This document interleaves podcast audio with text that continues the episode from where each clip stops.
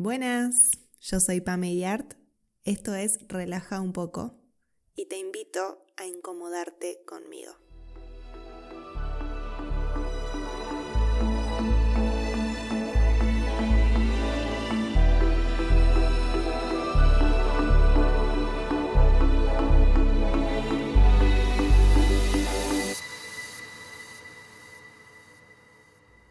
Hoy quiero hablarles un poco sobre mi experiencia viajando sola.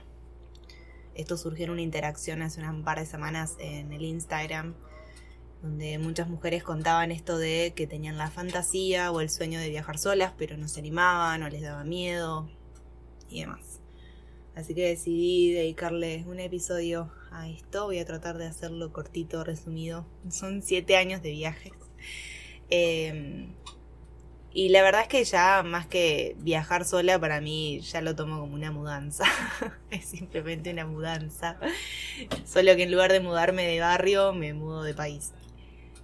Em, si tengo que empezar por un lugar, eh, por algo para contarles, eh, es un poco el, cómo empezó todo. Yo esto lo he hablado varias veces. Eh, hace unos años yo estaba con una situación bastante especial y tenía, estaba como en un estado un poco depresivo, detestaba mi trabajo, tenía pensamientos suicidas, la verdad. Y llegó un punto en el que dije, no puedo seguir así, esto no es vivir, o sea, no puede ser que esta mierda sea la, sea la vida que me tocó, tipo, no puede ser, yo nací para otra cosa yo no estoy acá para esto, hay algo más. Y la verdad es que en el lugar en el que estaba viviendo no encontraba la solución, no, me encontraba yo ya directamente. Entonces, un día dije, esto tiene que cambiar y si no lo cambio yo, no va a venir nadie a cambiarlo. Entonces, eh, en esa época yo pasaba mucho tiempo haciendo reposo porque estaba tan del orto que vivía enferma y en esos reposos empecé a ver películas de viajes, obviamente comer, rezar, amar. Yo siempre digo que esa película un poco me salvó la vida. Suena recursi, pero es la verdad. Em, libros de viajes. Y me acordé, yo en ese momento tenía 25, 25 años. Y empecé a acordarme de que cuando yo era adolescente hablando con mi mejor amigo, siempre decíamos, wow, eh, cuando seamos grandes quiero conocer tal lugar y ir a África o a tal playa o bla, bla, bla, bla. Y eso como que en algún punto quedó totalmente de lado, ¿no? Como lo quedó olvidado y nada, me comió la cotidianidad y el trabajo y eh, yo había empezado a trabajar de muy chica por la situación económica en mi casa y la verdad que eso directamente se me borró de mi cabeza. Entonces cuando empecé a conectar con toda esa data, fue como, che, pero para, esto está acá todavía, yo tengo ganas de esto. O sea, me, lo pienso y me, me siento como, ah, me encantaría hacerlo. Entonces fue un punto de quiebre donde dije, ta, hay que hacer algo, de acá yo me tengo que ir. Y me propuse que en un año, que era el tiempo que me quedaba de alquiler, iba a pagar mis deudas, que tenía un montón, iba a vender mis cosas y iba a ahorrar plata para irme. Y eso hice.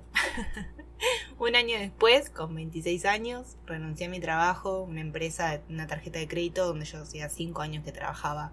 Y todo el mundo me decía, estás loca, que ¿cómo vas a dejar ese trabajo? Que, que está re bueno y que no sé qué, que te pagan re bien y que bla, bla, bla, pero la verdad es que yo me levantaba todos los lunes llorando porque no quería ir y deseando que fuera viernes para encerrarme en mi casa todo el fucking fin de semana a no ver a nadie, porque no quería ver a nadie, estaba re mal.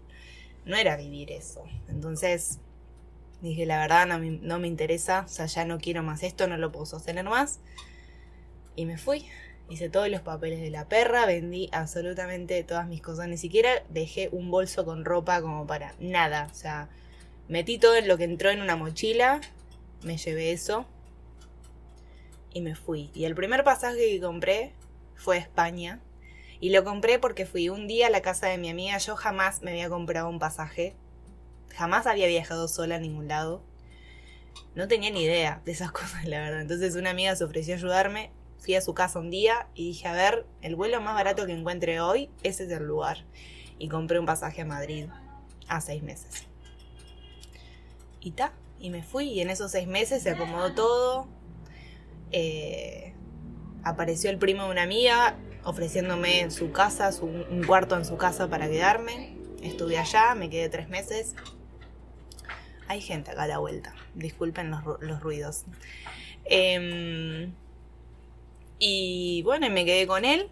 Y después de esos tres meses, surgió la idea de irme a Brasil.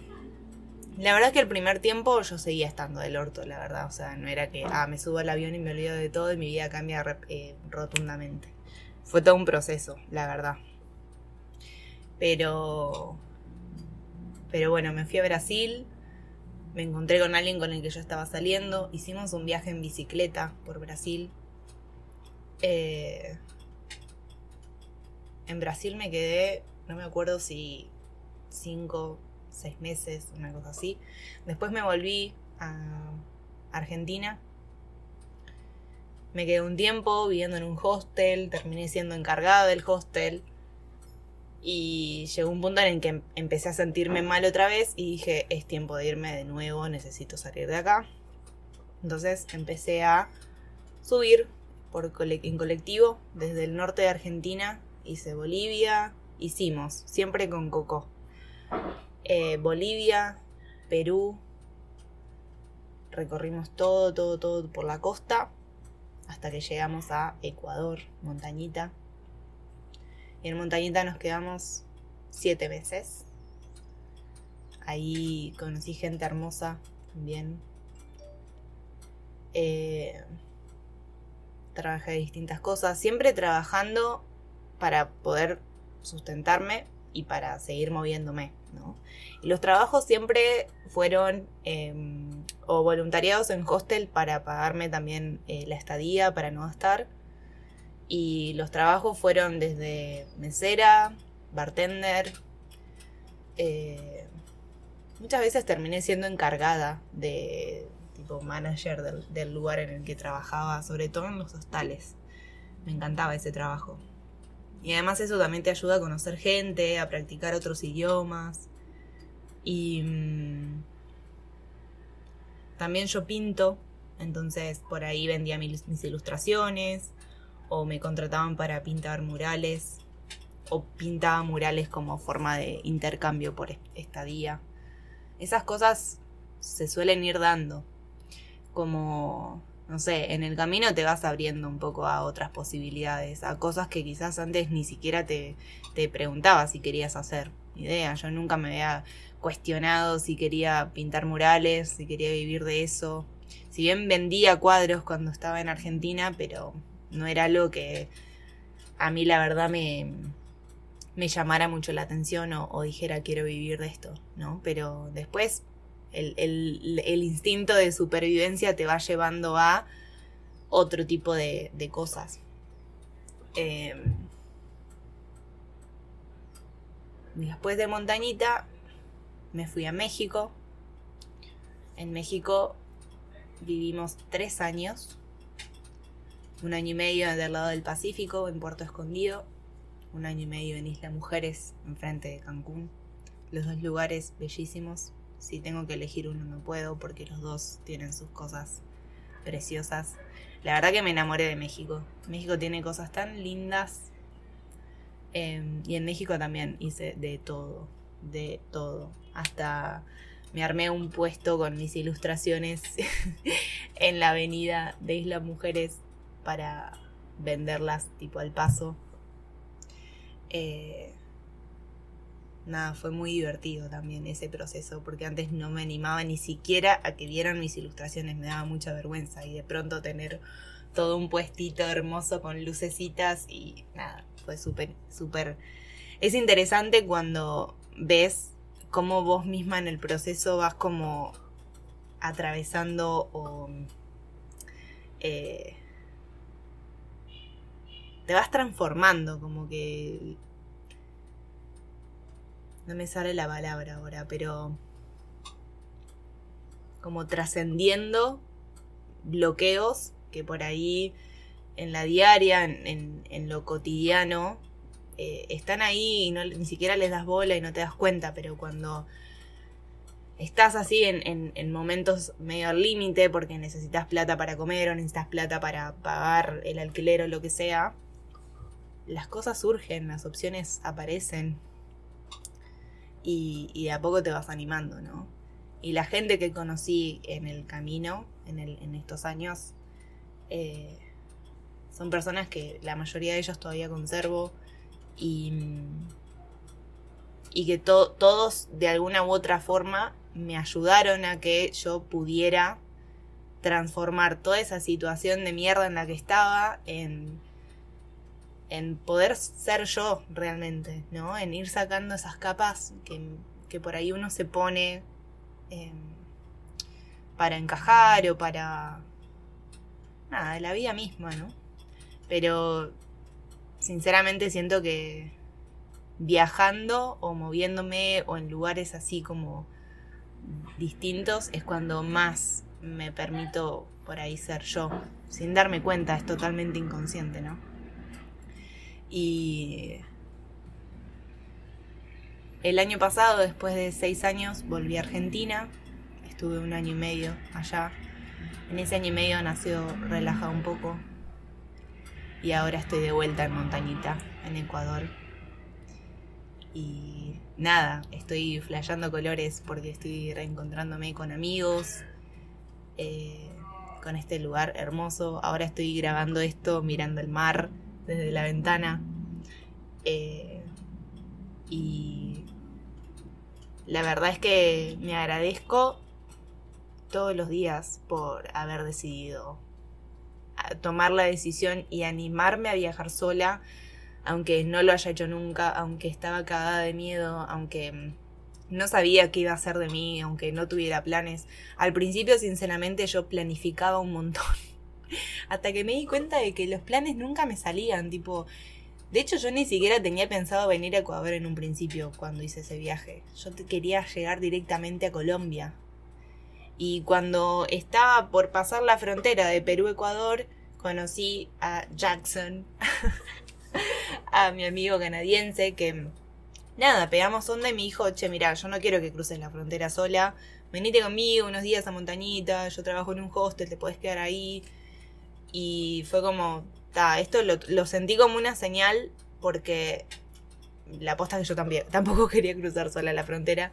Y vine a Montañita en ese momento por siete días y me terminé quedando siete meses.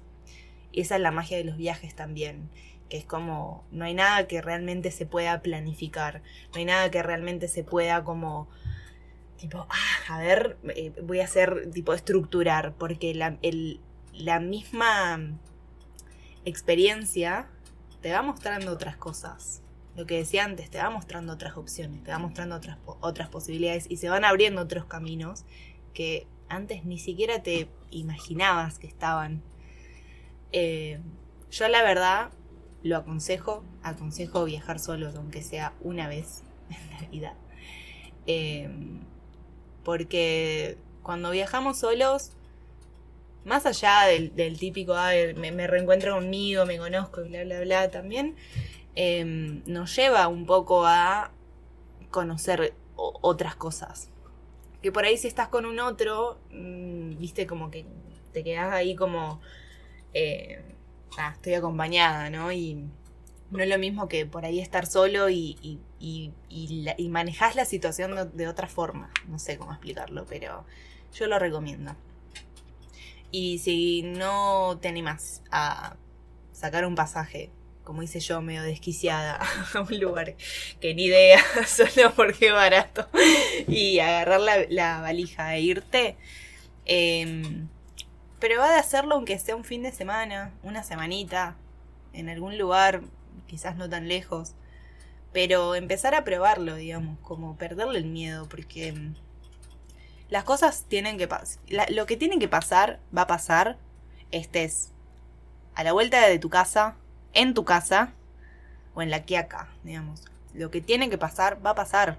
Y no necesariamente tiene que ser malo. Yo en siete años jamás tuve una situación violenta o abusiva o situaciones incómodas, sí, obviamente, como en todos lados. Digamos, es así, parte de la vida misma, pero eh, la verdad es que no... Y he viajado en bicicleta, he hecho dedo en México, eh, he hecho tantas cosas y la verdad que no me arrepiento y no lo he pensado dos veces porque son cosas que, que van sacando también lo, lo mejor de vos, ¿no? Como... Así que nada, si lo estás dudando, hacelo. Si lo estás pensando, hacelo. Si tenés ganas de hacerlo, hacelo. Porque la vida son dos segundos. Y mm, nada, este es el momento.